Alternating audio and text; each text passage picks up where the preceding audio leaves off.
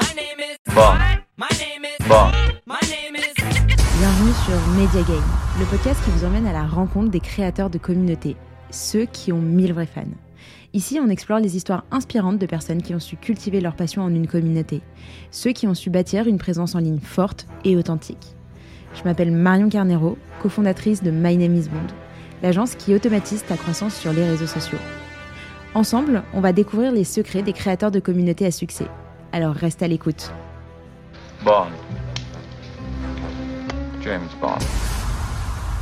Alors avant que l'épisode ne commence, j'ai une petite requête à vous faire. N'hésitez pas à laisser 5 étoiles au podcast pour qu'il ait plus de visibilité. Je sais qu'on pense pas toujours à le faire, mais si vous appréciez le contenu, vraiment c'est le meilleur moyen de me soutenir. Pierre, bienvenue sur Media Game. Salut Marion. Comment ça va? Bah écoute, au top. Très content de faire euh, cet épisode de podcast que je t'ai demandé depuis euh, le début, du, du podcast. Donc je suis hyper content qu'on puisse enfin euh, trouver le temps et le moment pour euh, pouvoir échanger ensemble. Bah écoute, je pense qu'on a bien fait d'attendre parce que du coup, il y a plein de sujets sur lesquels on va pouvoir échanger. Déjà, pour commencer, est-ce que tu peux te présenter pour les personnes qui ne te connaissent pas?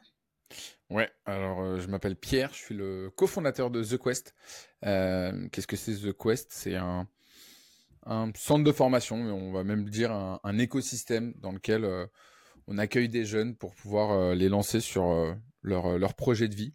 Et donc on a deux verticales. Une verticale pour les jeunes qui veulent lancer des startups, pour qui on donne des bourses de 100 000 euros. Et une verticale pour les jeunes qui veulent lancer des agences, comme toi. Et donc, on accompagne dans un, agency écosystème tous les jeunes qui veulent lancer leur agence et devenir euh, indépendants financièrement et géographiquement. Euh, et donc, c'est comme ça qu'on s'est rencontrés et on se connaît maintenant depuis 4-5 ans. Oui, exact. Est-ce que tu peux euh, justement raconter un peu euh, tes, tes premiers pas dans l'entrepreneuriat euh, qui ont débuté avec, euh, si je dis pas de bêtises, bah, My Name is Bond Ouais, carrément. Euh, moi, je sais pas si j'ai toujours eu l'âme d'un entrepreneur, mais euh, j'ai suivi un parcours assez classique euh, où j'étais assez euh, scolaire et donc j'ai fait plaisir à papa maman pendant pas mal de temps jusqu'à mes on va dire mes, mes 20 ans, 21 ans. Donc j'ai fait une prépa, maths maths. Après j'ai fait une école d'ingénieur qui s'appelle les arts et métiers. Ensuite j'ai fait un Master of Science au Texas où là je suis un peu mis les mains dans le cambouis de qu'est-ce que c'était une, une recherche et écrire un papier scientifique. Euh, après je suis rentré en France, je voulais faire un complément à mes études euh, en tant que euh, un petit peu plus commercial, business. Donc j'ai hésité à faire un, un double diplôme, mais j'en avais un peu marre des, des, des, euh, des partiels. Donc je me suis dit que j'allais le faire en, en stage. Et j'étais business manager dans une CRO. C'est-à-dire qu'en gros, je plaçais des consultants en mission qui s'appelait Excelia. Et ensuite, je me suis dit, bah, ce serait intéressant de passer de l'autre côté de la barrière en tant que consultant. Et donc là, j'ai rejoint un grand groupe qui s'appelle euh, SIA Partner. Euh, et c'est là où j'ai commencé à me spécialiser dans le domaine de l'automatisation, en particulier avec un logiciel qui s'appelle UiPath. C'est quoi qui a été euh, l'idée En tout cas, ce qui t'a attiré dans l'automatisation? Pourquoi t'en es venu à te spécialiser dedans? En fait, j'ai toujours été attiré par les processus. Euh, tu vois, mon premier travail quand j'étais chez Excelia, en fait, moi, j'adore comprendre. Et en fait, je trouve que les processus, c'est un excellent moyen de comprendre comment les actions se font Mhm. et idéalement, soit optimiser ces actions-là, euh, donc faire ce qu'on appelle dans l'industrie de l'excellence opérationnelle. Euh, parce que j'ai j'ai bossé aussi un petit peu pour une entreprise qui s'appelle Sodexo. Et j'allais, tu vois, dans les cuisines et je faisais de l'observation de comment les opérateurs dans la cuisine euh, faisaient des mouvements. Et en fait, à la suite de ce type de rapport-là, je disais, OK, bah, en fait, le frigo, il n'est pas, à la bonne il est pas à la bonne place, il doit être à cette place-là. Et donc, c'était vraiment, tu vois, chronométré de manière, de manière millimétrée le mouvement et les actions euh, de, euh, de toutes les personnes euh, dans la cuisine. Ok. Et donc, j'ai toujours été passionné par ça. Et en fait, tu as un autre step qui est de dire, OK, une fois que tu l'as optimisé et que bah, on peut plus rien faire parce qu'il y a 24 heures dans une journée, tu peux mettre en place des programmes informatiques, euh, ce qu'on appelle de la RPA, de la Robotic Process Automation, qui vont du coup remplacer euh, carrément le, le comportement humain. Et donc, ça va mimer le comportement d'un humain sur un ordinateur. Donc c'est très réservé pour euh, les métiers qui sont orientés digitaux. Donc ça va être les Mhm. assurances, les banques, etc. Et donc j'ai commencé à mettre à plat des processus et ensuite à les traduire en langage machine pour réduire tout simplement la masse salariale euh, auprès euh, des grands groupes. Ok, donc ça c'était chez SIA Partners. Ouais. Et derrière, qu'est-ce qui a fait que tu as commencé à mettre un pied dans l'entrepreneuriat? Alors derrière, euh, ce qui s'est passé, c'est que les licences pour euh, UiPass, euh, c'est 40 000 euros. Et donc je me suis dit, ok, bah en fait l'automatisation c'est réservé aux grands groupes. Il faut avoir de l'argent pour pouvoir avoir de l'automatisation. Et je connaissais pas un certain outil qui s'appelle Zapier, euh, que j'ai découvert pendant le premier confinement. Euh, j'ai découvert cet outil et je me suis dit, ah mais c'est trop bien en fait, je peux en réalité faire des robots euh, pour beaucoup moins cher que ça. Et j'ai commencé un petit peu à, tester. Et j'ai testé notamment sur une newsletter qui s'appelait, je, me souviens même plus comment je l'avais appelé, mais c'était une newsletter de la NASA où en fait j'allais chercher la photo que prend la NASA tous les jours dans l'espace et je l'envoyais à une liste d'emails. C'était même pas un Substack ou un Medium, c'était vraiment euh, euh, je parlais de la newsletter, les gens me donnaient leur adresse et j'allais dans mon robot sur Zapier et je rajoutais leur adresse à la main. Et en fait, cette newsletter a pas mal pris et j'avais des donc euh, tous les matins à 9h17, il y avait euh, j'allais faire un call API pour récupérer les informations Pourquoi euh, dans le 9h17 serveur. Hein? Pourquoi 9h17 Parce que je voulais mimer que c'était un humain qui le faisait. Tous les, Et, Toutes les euh, semaines à la même ah non, tous les jours à la même tous heure. les jours à la même heure. Mais dis-toi que deux ans, deux ans après, j'avais des gens qui me disaient eh, Franchement, Pierre, tu m'impressionnes. T'es d'une rigueur. Tous les jours, tu m'envoies un mail à la même heure. Je, ouais, je me dis Putain, mais c'est un truc de ouf. Quoi. Il y a des gens qui, sont... qui pensent que derrière, il y a vraiment un, un homme qui le fait. Et je me suis dit C'est c'est un énorme pouvoir. Parce qu'en fait, pour être un bon automatiseur, il faut être un énorme flemmard. Et moi, je déterre, je déteste faire le lendemain ce que j'ai déjà fait aujourd'hui. Et donc, Mm. du coup, dans cette démarche-là, j'essaye de tout optimiser et de tout mettre dans des box qui peuvent soit être délégués, soit être automatisés. Ok. Donc, j'ai commencé par là. Euh, cette newsletter a un peu pris, tu vois. Je crois que j'étais à l'époque à, à 400, euh, 400 followers de la newsletter. Donc, euh, les gens kiffaient, etc. Et surtout, d'un côté, ils étaient un peu loqués parce qu'il n'y avait pas de bouton euh, unsubscribe parce que j'étais forcément euh, depuis le vois. Euh, donc, euh, donc voilà. Et ensuite, j'ai fait un, j'ai écrit un article pendant le confinement en expliquant que ce que j'avais investi, j'ai beaucoup investi en bourse dans l'entreprise UiPass.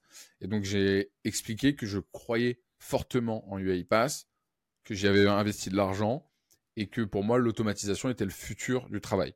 Donc, c'était Et- bien avant qu'on parle de l'IA, etc.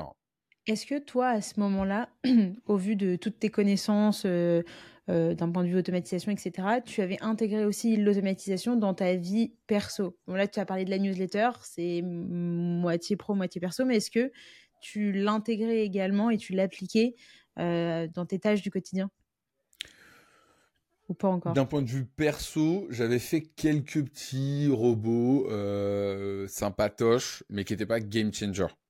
Genre, euh, j'avais fait une automatisation qui, dès lors que Elon Musk euh, faisait un tweet avec le mot euh, investir, suivre, etc., j'avais mis des mots-clés.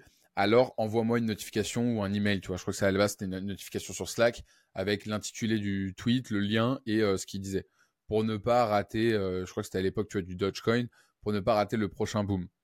Au final, c'est des fausses bonnes idées parce que tu te dis, ouais, trop bien, euh, je vais être au fait. Et en fait, ça te prend une charge mentale de ouf et, euh, et ça te spam euh, de ouf. Donc, c'était une fausse bonne idée, je l'ai coupé au bout de six mois. Ah, six mois, quand même. Ouais, six mois, parce que bon, je- qui dit flemmard dit, ah, il faut, il faut, il faut que je le coupe, mais je, je le coupe pas. Donc, ouais, non, d'un point de vue perso, pas énormément d'automatisation. Par contre, j'ai beaucoup développé à ce moment-là. Euh, tu vois, c'était le, début aussi de mon amour pour la productivité au sens large. Oui. Euh, et en fait, j'imprimais les meilleurs blogs Medium dans un classeur, je les lisais et je les stabilotais. Et en fait, du coup, j'ai commencé à un peu comprendre le pouvoir des routines, le pouvoir de s'améliorer de 1% tous les jours, euh, tu vois, tout ce qui était au- autour de ce délire-là. Euh, et en fait, c'est pas de l'automatisation à proprement parler, mais c'est de la processisation et c'est de la compréhension de, des actions que tu mets en place pour en faire une habitude et donc miser sur le futur. Ok. Hyper intéressant. Et donc, euh, toi, à ce moment-là, tu écris un, un, article qui explique euh, tout ça. Mmh. et sur LinkedIn, je le publie. Maxime, du coup, il m'envoie un message. Il me dit écoute, je, je, parlais, je connaissais déjà Maxime Blondel, donc, qui est le CEO de, de, The Quest. Je parlais avec lui déjà depuis pas mal de temps parce qu'on a des amis en commun euh, et que je savais que lui, il était à fond dans l'entrepreneuriat et que moi, j'avais jamais osé euh, passer le pas. J'avais fait des petits trucs à droite à gauche, mais voilà.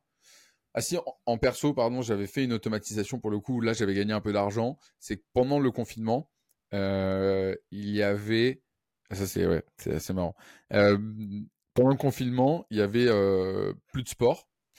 Il restait que les championnats et les courses de chevaux en Suède ou en Norvège. Ok? J'ai un de mes potes qui était à fond dans le pari sportif. À ce moment-là, il était à fond dans ce type-là de pari sportif. Et en fait, ce qui se passe, c'est que dans les courses de chevaux, euh, tu as 50% des gens qui parient en ligne et tu as 50% des gens qui sont sur place. Et en fait, les gens qui sont sur place, en fonction de la somme qui mise sur un cheval, ça influe énormément la cote du cheval, donc ton pari. Et en gros, il fallait que je sois capable, dans les trois dernières secondes, de récupérer la cote et d'aller changer les informations sur, euh, ton pari. Et donc, j'avais créé un robot avec UiPass qui scrapait en continu les informations de cote et qui c'est pas 3 secondes, c'est genre 30 secondes avant le démarrage de la course, récupérer les infos, me mettait une pop-up sur mon écran qui me disait OK, est-ce que tu veux investir ou est-ce que tu veux retirer ton gain? Je cliquais sur oui ou non et là ça allait changer dans mon bet click euh, tous mes paris. J'ai gagné quelques centaines d'euros avec ça, mais bon, techniquement c'était un challenge assez intéressant euh, que je faisais avec un collègue euh, et que ensuite on a arrêté. Donc bref. T'as pas pensé à le vendre? Hein? T'as pas pensé à le vendre? Non parce que c'est c'est trop, euh, trop volatile comme business, tu vois. Genre, tu peux, tu peux gagner, mais tu peux aussi perdre. Et euh, il suffit que le site internet fasse une mise à jour pour que tu doives euh, refaire toute ton automatisation, en fait. Ok. C'était pas, c'était pas hyper solide. C'était un petit, un petit truc pour rigoler, quoi. Et, et donc, Maxime me dit voilà, écoute, t'aimes l'automatisation. Moi, j'ai créé une boîte, elle s'appelle My Name is Bond. Je travaille avec une fille que tu connais pas encore qui s'appelle Marion Carnero. on a déjà trois clients je suis censé être celui qui va délivrer ces clients-là. Je t'avoue que moi, ça me fait pas kiffer de ouf. Euh, est-ce que t'es chaud, on fait un call? Je dis ok, je te rencontre, le courant passe bien. Euh, et moi, à ce moment-là, je suis encore chez SIA Partner, mais je suis en chômage partiel. Donc je me dis, bah voilà, j'ai rien à perdre. J'ai tout ce que j'aime pas faire, à savoir le branding, euh, trouver un nom, faire un site internet qui sont déjà faits. Why not pour tester? Et donc, on commence à bosser ensemble. Euh, on commence à délivrer les clients. Les clients sont contents. Euh, on commence à en signer de plus en plus. Toi, tu t'occupes de la partie vente. Moi, je m'occupe de la partie prod. Et puis, euh, aujourd'hui, My Name is Bond fait 70 000 euros de MRR après trois ans. Et ah, quatre maintenant. Quatre ans. C'est notre quatrième année. Ouais, c'est joli. Est-ce que tu peux, du coup, expliquer ce qu'est My Name is Bond avec ta vision euh, également sur la partie opérationnelle? Comment est-ce que tu l'expliquerais? Déjà, comment est-ce que tu l'expliquerais facilement pour que ce soit compréhensible pour tous? Et comment tu l'expliquerais euh, d'une manière un peu plus technique? Ok. On va faire niveau 1, niveau 2, niveau 3. Allez. niveau 1, euh, My Name is Bond est une agence euh, d'automatisation qui permet aux entreprises et aux créateurs d'augmenter leur nombre de followers en gagnant des followers qualifiés qui pourront demain convertir en clients. Ok. Niveau 1. Niveau 2. My Name is Bond est une agence d'automatisation qui utilise des logiciels de robotic process automation afin de mimer le comportement humain sans passer par les API et en utilisant ce qu'on appelle les embed browsers. Niveau 2. Les API, en gros, c'est quoi? C'est je fais un call. En gros, c'est les développeurs d'une application ont créé une autoroute. Sur cette autoroute-là, moi, je peux circuler. Par contre, ils voient qui circule sur l'autoroute. Les embed browsers, c'est je reste, je me je vais pas sur l'autoroute, je vais sur le petit chemin de campagne là où il n'y a pas de caméra et je fais les mêmes actions que sur l'autoroute en contournant les limites. Niveau 3, My Name Bond, en gros, est indétectable par les plateformes parce qu'on utilise ce qu'on appelle des proxys 4G qui miment et qui simulent une connexion, enfin qui est d'ailleurs une connexion à un opérateur français, permettant donc à la fois d'automatiser en faisant ce qu'on appelle de la mobile automation, donc automatiser sur un téléphone portable et pas sur un ordinateur, avec une connexion qui se déplace d'antenne de communication en antenne de communication, là où un hacker qui reste dans sa chambre a une connexion fixe et donc est beaucoup plus repérable. Hmm. Là, nous, les robots qu'on a, ce qu'on fait, c'est que ils sont toujours en mouvement et ils changent d'antenne de connexion pour euh, ne jamais être traçables. Et donc, c'est ce qui nous permet, parce qu'en fait, la, grosse force de notre business, c'est que on est un business qui est sécurisé. 98% de nos concurrents sont morts parce que les réseaux sociaux ont serré la vis d'un point de vue technique. Nous, on est resté en vie parce que, un, on fait pas trop d'actions. Deux, les actions qu'on fait sont des actions qui sont être tolérées par la plateforme. Donc, du like de story, du like de photos, de l'envoi de DM, pas en masse, euh, juste à des nouveaux euh, followers, etc. etc. voilà, ça c'est les trois niveaux. Ok. Comment est-ce que foncièrement on arrive justement à connaître les limites de l'algorithme? Parce que finalement l'algorithme en réalité, et c'est ça qui est un peu, un peu tricky, pardon, c'est qu'il évolue de manière continue. Donc concrètement, sachant qu'il n'y a pas un, endroit où euh, l'algorithme est expliqué avec les limitations exactes, etc. Comment concrètement on peut savoir euh, quelles sont les limites et quel est le quota d'action autorisé de manière quotidienne, hebdomadaire ou alors mensuelle?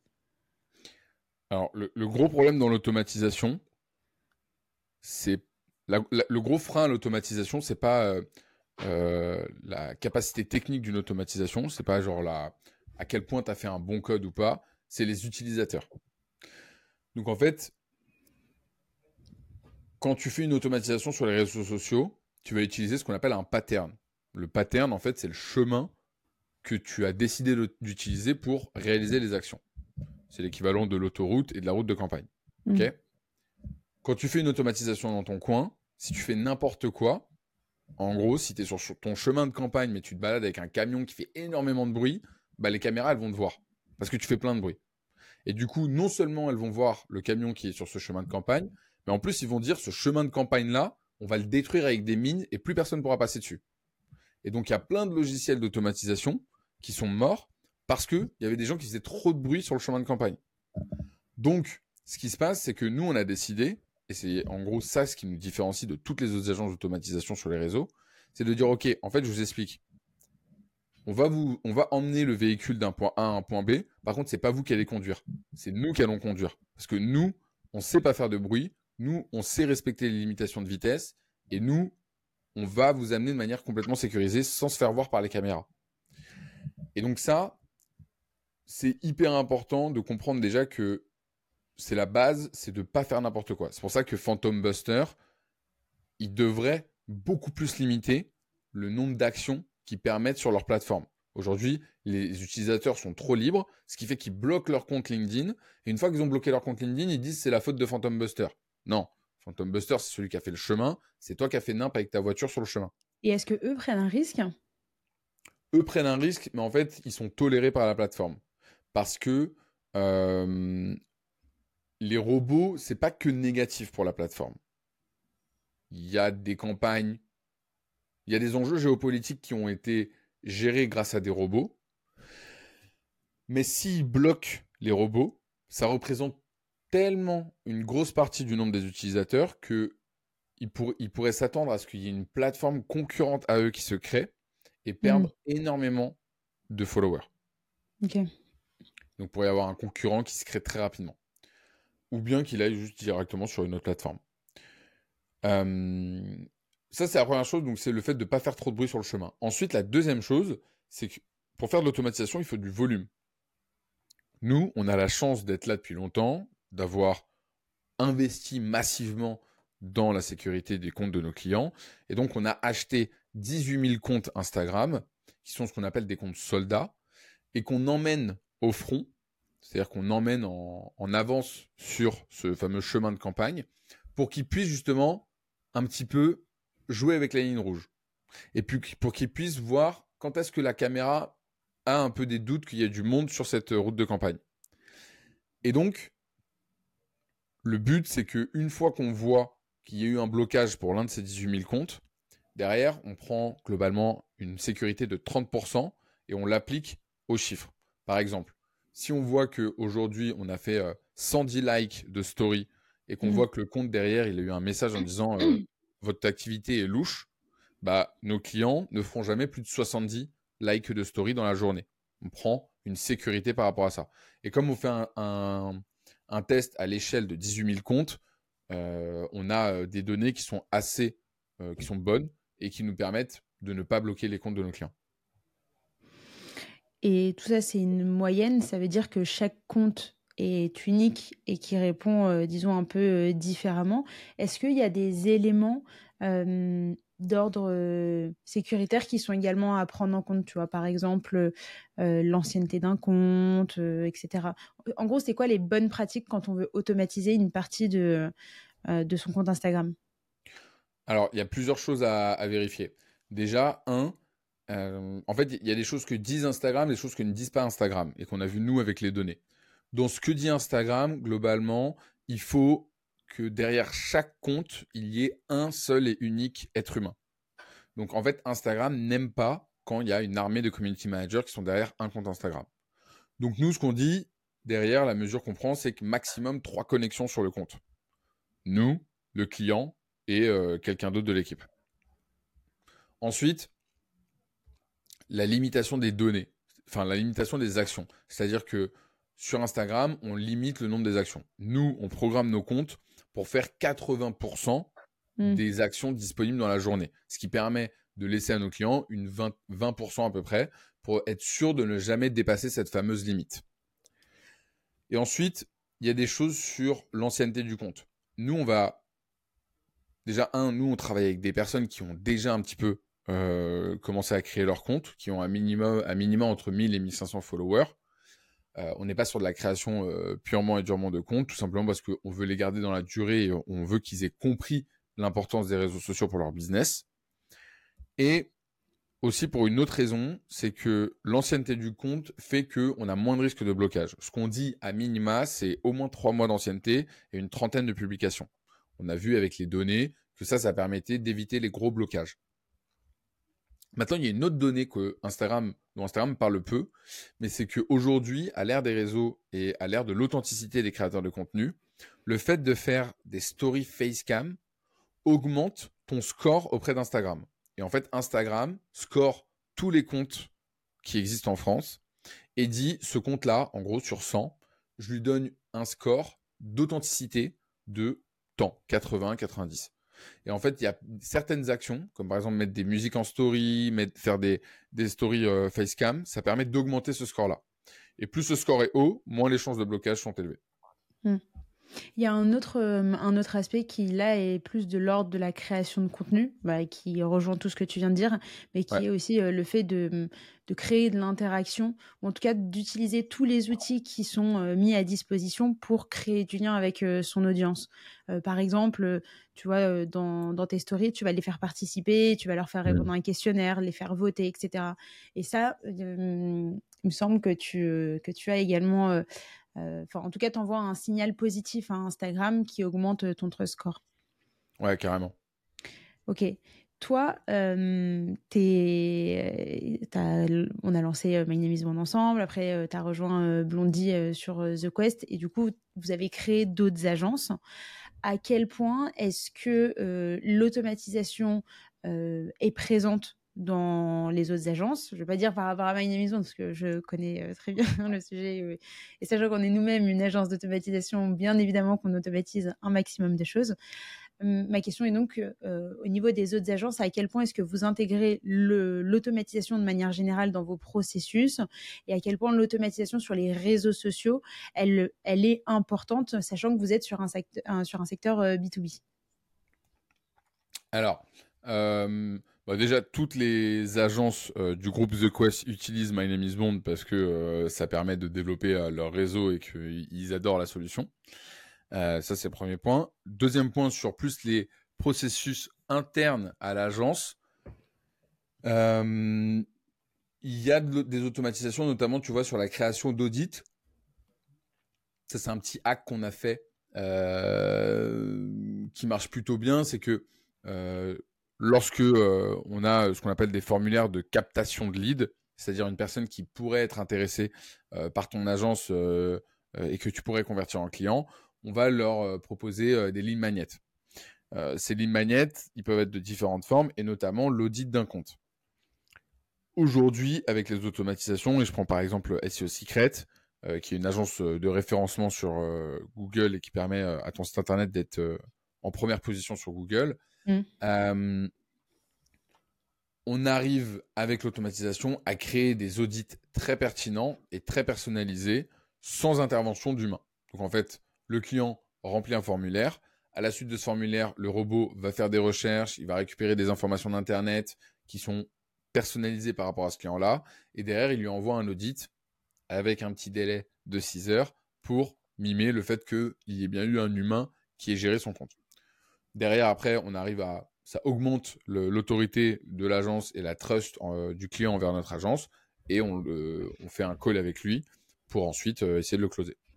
Donc ça, sur SEO Secret. Après, on a une agence de, no-code qui s'appelle Anticao, euh, qui, elle, du coup, bah, son métier, c'est justement de mettre en place des, automatisations et du no-code au sein des entreprises. Donc ça, forcément, euh, il y a une ribambelle euh, d'automatisation.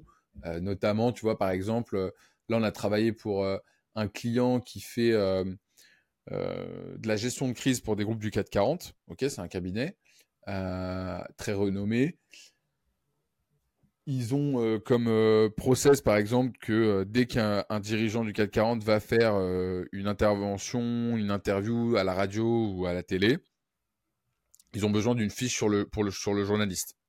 Bah, ce qu'on a fait, c'est qu'on a créé une automatisation en utilisant ChatGPT aussi, qui dit, OK, bah, il est dans son taxi, il tape le nom du journaliste, et là, paf, ça lui sort un PDF organisé comme il veut, selon un template, en disant, bah voilà, qu'est-ce qu'il a fait comme étude, qu'est-ce qu'il a, euh, c'est quoi les derniers articles, les derniers sujets sur lesquels il a, il a posté, euh, c'est quoi son courant politique, quels sont ses, ennemis, quels sont ses amis, etc., etc. Donc là, on a créé tout un, un, catalogue de prompts qui va chercher ce genre d'informations.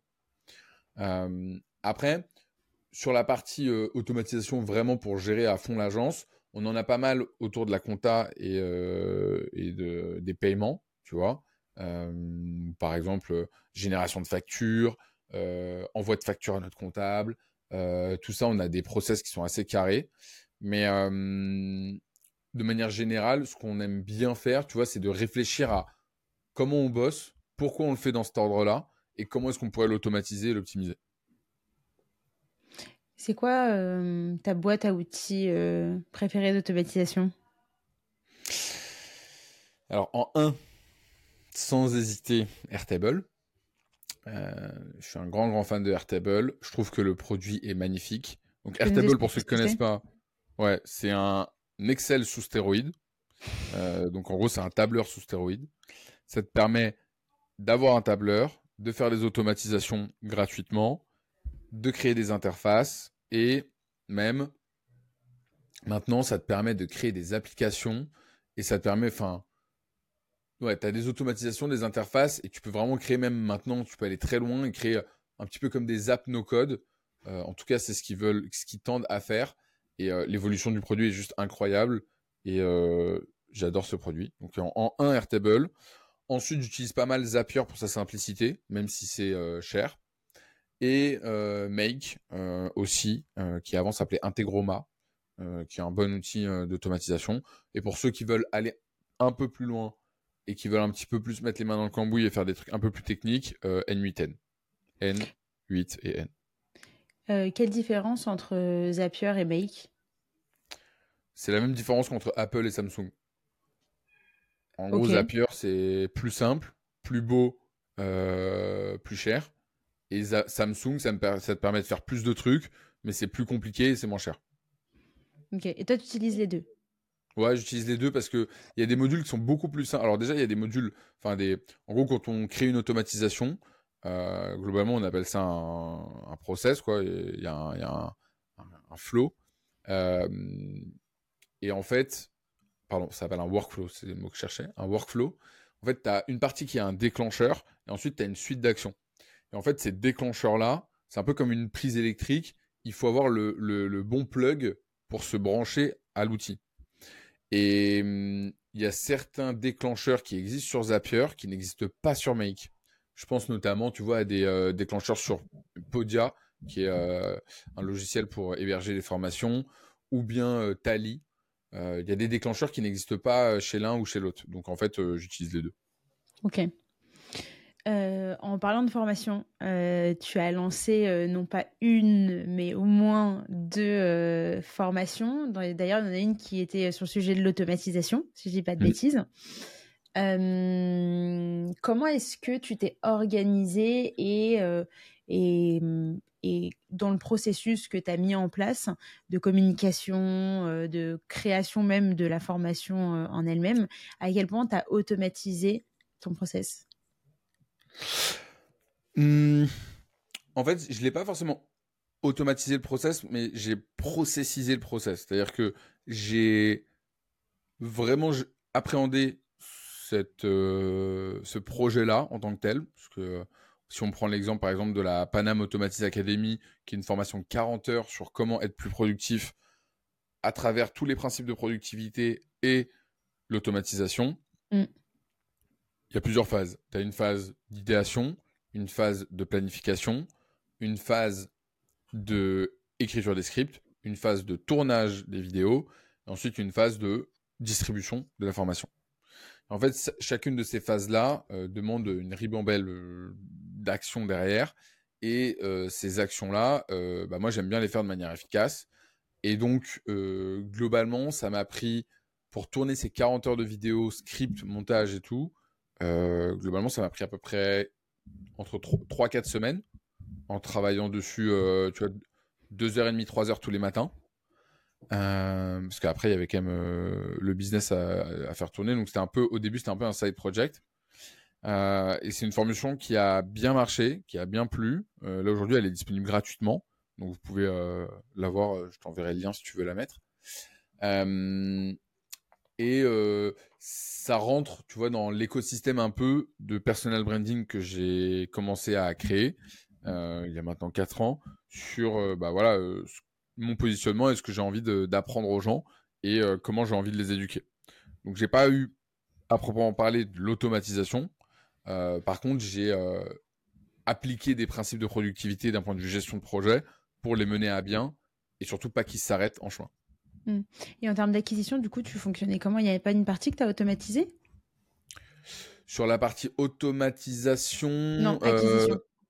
Euh, euh, acquisition euh, Non, j'ai pas forcément automatisé des éléments. Enfin, j'ai mis en place des tunnels de vente. donc, il y avait des relances automatiques. j'ai il y avait beaucoup de redirections, tu vois, des personnes qui étaient renvoyées vers ma newsletter. Donc, il y avait ce qu'on appelle du nurturing. C'est-à-dire, euh, tu vois, euh, faire en sorte de garder le lien avec les gens, de rester top of mind pour un jour potentiellement euh, qui passent à l'acte et qui suivent la formation. Parce que celle-là, elle est gratuite, mais on en a lancé une autre pour créer son agence de A à Z et qui, elle, est à 990 euros et qui, elle, pour le coup, demande du nurturing pour ensuite faire rentrer les gens dans la communauté. Est-ce que tu penses qu'on peut tout automatiser? Aujourd'hui, techniquement, oui, on peut tout automatiser. Euh, et aujourd'hui, tu me donnes n'importe quel. Alors, pas forcément entrepreneur, parce qu'entrepreneur, c'est une, une race à part. Euh, mais euh, tu me donnes n'importe quel CDI ou n'importe quel, tu vois, customer success ou sales, je suis capable de t'automatiser et de lui réduire son temps de travail dans la semaine de 60%. 60%, c'est énorme. Ouais. Sans aucune hésitation. Ok. Pourquoi euh, autant? Tu penses pas qu'aujourd'hui, euh, justement, euh, avec la montée en puissance des IA, il y a quand même une conscience collective par rapport j'ai envie de te dire, euh, aux folies que, peut faire l'automatisation, parce qu'il y a un aspect où les gens avaient quand même vachement peur, tu vois, peur que l'automatisation remplace justement euh, des postes, etc. Là, avec les IA, tu as, deux camps, tu as ceux qui sont hyper enjoués euh, à l'idée d'être aidés et accompagnés par des intelligences artificielles, et d'autres qui, à contrario, sont très conservateurs sur le sujet. Ouais, mais en fait, en gros, l'IA, elle a rien à voir. Enfin, l'IA, elle a, elle a déjà, faut, déjà, dans 90% du, temps, les gens disent IA, mais c'est pas de l'IA. C'est, en vrai, à chaque fois, c'est des, soit c'est des euh, chatbots, soit ils parlent de chatbots, soit ils parlent euh, de euh, processus automatisés, mais avec de la RPA. les IA à proprement parler sont très très rares.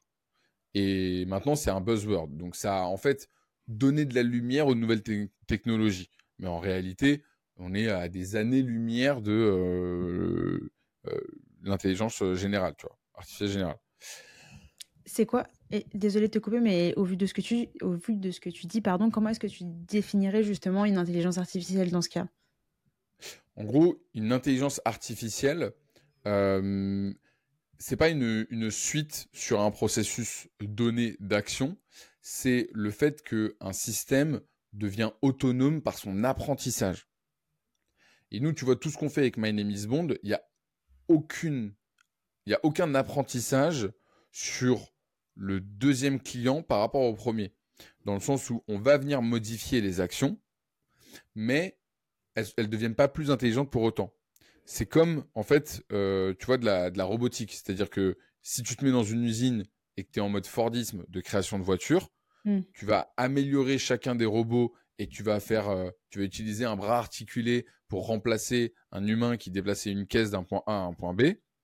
Mais c'est pas de l'IA, c'est pas de l'intelligence, c'est juste de l'optimisation et de l'efficacité opérationnelle en fait. Et là, dans maintenant, dans tous les gens qui disent ouais, j'utilise des IA et tout, non, tu n'utilises pas des IA. Un chat, par exemple, si tu prends, tu euh, des chatbots qui te répondent en direct et qui te répondent de manière plus intelligente, la technologie que toi tu mets en place, c'est pas une IA en fait, c'est une automatisation qui fait un call API à ChatGPT, qui lui est une IA mais une IA entre guillemets simple, euh, qui est pas généraliste et euh, et donc tu as juste mis en place un, un, chatbot qui va euh, réussir à, faire une, un enchaînement d'actions. Oui, mais qui, qui se source quand même sur une IA, donc d'une certaine manière, c'est un outil d'IA. Bah, ça s'épaule sur de l'IA, mais ce serait comme si tu disais euh, euh, Deliveroo, c'est un restaurant. C'est pas un restaurant, Deliveroo. Deliveroo, c'est un service de transport qui s'adosse sur des, sur des restaurants, tu vois ce que je veux dire? Mmh, Ok, je vois. Et donc, en fait, tout le monde a utilisé le délire de l'IA, mais même sur les gens qui se disent vraiment IA, euh, il y en a très peu. Donc, en fait, cette peur-là de se dire, euh, OK, l'automatisation va remplacer mon taf, elle est elle est, euh, elle est inentendable. Dans le sens où, en fait, moi, quand je te dis que je te fais gagner 60% sur ta journée, quel que soit ton métier, c'est pas forcément en automatisant. C'est surtout et d'abord en réfléchissant à comment tu fais les actions dans ta journée, pourquoi tu les fais et pourquoi tu les fais dans cet ordre-là. Déjà, rien que ça, et tu vois, sur n'importe quelle mission que j'ai pu faire chez Total, à la Banque Postale, euh, BNP Paribas, n'importe mm. quelle mission, juste en mettant sur papier les processus et en se disant, OK, aujourd'hui, quand il y a un lead qui rentre sur le, sur le site internet, on réalise telle, telle, telle et telle action. Ah ouais, OK. Pourquoi tu fais pas ça? Pourquoi tu fais pas ci? Pourquoi là, tu envoies deux mails alors que tu pourrais en envoyer un Etc. etc. Rien que le fait de faire ça, déjà, tu économises 30%. Et ensuite, derrière, de se dire, OK, euh, bah, tous les jours, moi, ce que je fais à ma manageuse, c'est un reporting pour lui dire que euh, j'ai fait tel tel call et que voici mes notes. Ok, bah là du coup tu peux réfléchir et te dire ok, euh, ta manager a besoin de savoir combien de calls tu as fait dans la semaine, où est-ce que tu stores les notes de ton call, où est-ce que tu mets les informations de ton call, mm. et en parallèle de faire ton call, parce que ça évidemment on va pas l'automatiser, tu remplis ces actions-là qui vont derrière générer un, un, report automatique et toutes les informations seront au bon endroit et elles seront communiquées au bon moment. Ok, je vois. Euh, en termes de création de contenu, euh, toi, tu t'y es mis, tu travailles pas mal ton personal branding depuis euh, 4 ans maintenant. Euh, tu es quelqu'un d'hyper organisé. Ça, pour le coup, je pense que tu es la personne la plus organisée que je connaisse. concrètement, quels sont tes process et surtout peut-être qu'est-ce que tu as compris de, du, j'ai envie de te dire presque du cerveau humain et que du coup tu as mis en place, tu sais, pour le mettre au profit de ta productivité? Mmh. Alors, c'est marrant parce que j'ai pas encore, euh, je l'ai pas encore théorisé tout ce que je vais te dire, donc ça va peut-être être un peu décousu. Mais en tout cas, c'est en, en, cours, euh, c'est en cours de, de, théorie et il y a plusieurs choses. Euh, et c'est des choses que du coup, j'ai jamais dites et je pense même à toi, je l'ai jamais dit. Oh, ok. il y a plusieurs choses dans la création de contenu que j'ai compris et qui ont été game changer. déjà, la première chose, et ça va être hyper enfoncer des portes ouvertes à le dire, mais c'est d'apporter de la valeur. Logique. Ça veut dire dire des trucs intelligents. Mais en fait, dans la phrase apporter de la valeur, ce que les gens ne voient pas, c'est qu'est-ce que ça implique en back-end, dans la machine. De consommer de la valeur. Exactement. Et donc, en fait, on, c'est un, un, un, théorème, enfin, un principe euh, aux États-Unis qu'ils utilisent beaucoup. Ils se disent garbage in, garbage out. Donc moi, la première chose que j'ai fait, c'est que j'ai nettoyé mes feeds.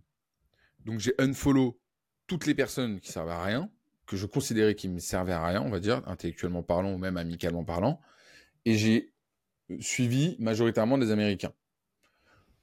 Donc j'ai consommé et j'ai donné à mon cerveau des trucs plus intelligents qu'avant. Ce qui fait que ma création de contenu s'est améliorée par rapport à ça. Donc ça, c'est le premier principe, c'est de dire on apporte de la valeur. Le deuxième principe, c'est de comprendre qu'en fait, les, créations, les créateurs de contenu ne réinventent pas la roue. Et ça, en fait, je l'ai remarqué par un process qui est très simple. Tu prends n'importe quel créateur de contenu sur LinkedIn. Mm. OK? Tu vas sur son, profil. Sur son profil, tu vas dans publication. Et quand tu es dans publication, tu cliques sur image. OK? Là, tu défiles les images. Et en fait, tu te rends compte de la périodicité de ces comptes toutes les parce qu'en gros il fait il fait pas beaucoup de comptes de, de publications avec des images donc en gros tu es sur un es sur un, une échelle de temps qui est large en fait et tu te rends compte qu'il y a trois quatre images qui sont ces images mais phares de ouf genre c'était l'infographie qui l'a fait verser elles reviennent toutes les trois mois et donc en fait quand tu commences à faire du volume tu te dis waouh la dinguerie que, que je dois créer pour faire ce volume là mais en fait, après, derrière, tu comprends que sur. Moi, je fais un post par jour. En gros, je fais, cinq posts euh, sur LinkedIn par semaine. Mm. Tu comprends qu'en fait, sur cinq posts LinkedIn, il y en a deux ou trois où ça va être du nouveau, mais tu en as deux où ça va être derrière de la réutilisation. Donc ça, c'est particulièrement sur LinkedIn. Ça, c'est la première chose. Et la deuxième chose. Et maintenant, la troisième chose, qui va être du coup plus macro, c'est comment tu imbriques tout ce que tu fais dans la même direction. C'est-à-dire? Et en gros, comment est-ce que tu fais en sorte que, en créant un contenu, ça te permet de monter en compétence sur le sujet sur lequel tu as un personal branding, qui va te permettre du coup d'écrire un article de blog, qui va te permettre de faire un épisode de podcast, qui va te permettre de faire une vidéo YouTube, qui va te permettre de faire un post LinkedIn et qui va te permettre de faire une story Insta. en gros, c'est comment tu dupliques, pas bêtement, c'est-à-dire euh, comment tu dupliques tout en respectant les codes des différents réseaux. Et là, pour le coup, j'automatise un truc assez incroyable. Euh, j'ai trouvé un gars qui est une pépite, qui justement, lui, pour le coup, bah, utilise un peu de l'intelligence artificielle et qui va sur ma chaîne YouTube tous les mois. Il récupère toutes les dernières vidéos qui ont été postées, il les transforme en réels. Aujourd'hui, c'est pas parfait, tu vois, les réels, euh, il y a encore un peu des bugs et puis je suis pas forcément satisfait de 100% de tous mes résultats. Mais avec lui, j'itère et on va arriver sur un résultat où en fait, pour 50 euros par mois, j'aurai 16 réels qui vont être postés en automatique sur Instagram. Euh, publication, tu vois, euh, vignette, tout est fait de manière automatique et qui me permet bah, de, ne pas avoir à m'en soucier. Parce qu'il y, a un vrai sujet de délégation dans la création de contenu. Oui, bien sûr. Tu parles de 50 euros? Ouais. Ok, tu as bien, bien, bien optimisé le process. en fait, je l'aide d'un point de vue business euh, derrière. Donc, euh, ok, voilà, tout s'explique. C'est pas, le genre de... c'est pas le genre de, de, tarif que tu peux facilement trouver, quoi. Non. Ok. c'est quoi tes ressources préférées? Je sais pas, un livre qui t'a qui t'a marqué ou qui, qui t'a permis de passer à un stade supérieur? Ouais, il y en a pas mal. Hein. Euh... je suis en train de regarder ma bibliothèque. Euh... Ouais, les deux livres d'Alex moi, mon but, c'est de d'aider les jeunes, tu vois, à, à, à, lancer des agences. Donc, euh, les deux livres d'Alex Ormonzi, euh, clairement, c'est des, euh, c'est des pépites. Donc, le premier, c'est 100 Million Offers et le deuxième, c'est 100 Million Leads. Mm Là, dernièrement, j'ai lu Ma vie sans gravité de Thomas Pesquet qui est très intéressant, assez autobiographique et qui parle beaucoup de sa relation avec sa femme. Et on comprend que euh, bah, derrière chaque euh, légende grand homme, il y a une montagne de travail que euh, je pense 0,0001% de la population mondiale serait OK de faire. Et il y a une montagne de sacrifices. Et moi, j'aime bien voir ça, tu vois, aller au-delà du storytelling et au-delà des succès, comprendre qu'est-ce qui s'est passé derrière, tu vois des personnes comme euh, Mike Horn avec son livre Latitude Zéro. Incroyable. Euh, vraiment incroyable. Euh, et en, termes de podcast, moi j'ai lancé un podcast qui s'appelle Secret d'agent. Si vous voulez aller voir, allez-y. On mettra le lien en description. yes. non, il y a un podcast que moi j'écoute beaucoup et franchement je trouve que ces épisodes sont un peu des bangers. C'est Génération du It Yourself. Alors il y a il y a pas mal de gens qui le critiquent sur les réseaux, mais euh, je trouve que. Euh, enfin, là, il y a un épisode d'ailleurs euh, qu'il fallait que je te le dise à écouter qui, moi, m'a bouleversé. c'est l'épisode 206 avec un gars qui s'appelle Nicolas Aignon.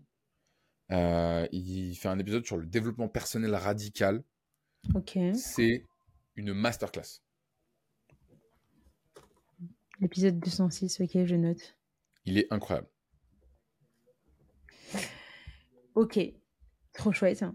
Euh, bah écoute, euh, je pense qu'on a vu tous les sujets que je voulais voir. Est-ce que toi, il y a quelque chose que tu voudrais rajouter? Mmh, Non, c'est un plaisir de bosser avec toi, Marion. Tu es une entrepreneuse euh, exceptionnelle. Et j'espère que Bond va continuer sa croissance grâce à toi. Bah écoute, là, on s'est lancé le challenge des 100 euh, réels, enfin un réel par jour pendant 100 jours. Je pense que ça va pas mal nous aider à atteindre euh, les résultats escomptés, puisque ça commence à, prendre forme gentiment. Euh, merci beaucoup pour tous ces gentils mots. Pierre, où est-ce qu'on peut te retrouver? Principalement sur LinkedIn. donc c'est là où je suis le plus actif. après, j'ai une newsletter qui s'appelle Panam Automatis sur Substack où je publie une fois par semaine. Et euh, bien évidemment, du coup, maintenant, dernièrement, le, le podcast Secret d'agence, où j'interviewe des CEO euh, qui me donnent un petit peu euh, leur bille sur comment est-ce qu'ils ont monté leur agence. On est déjà à 25 épisodes.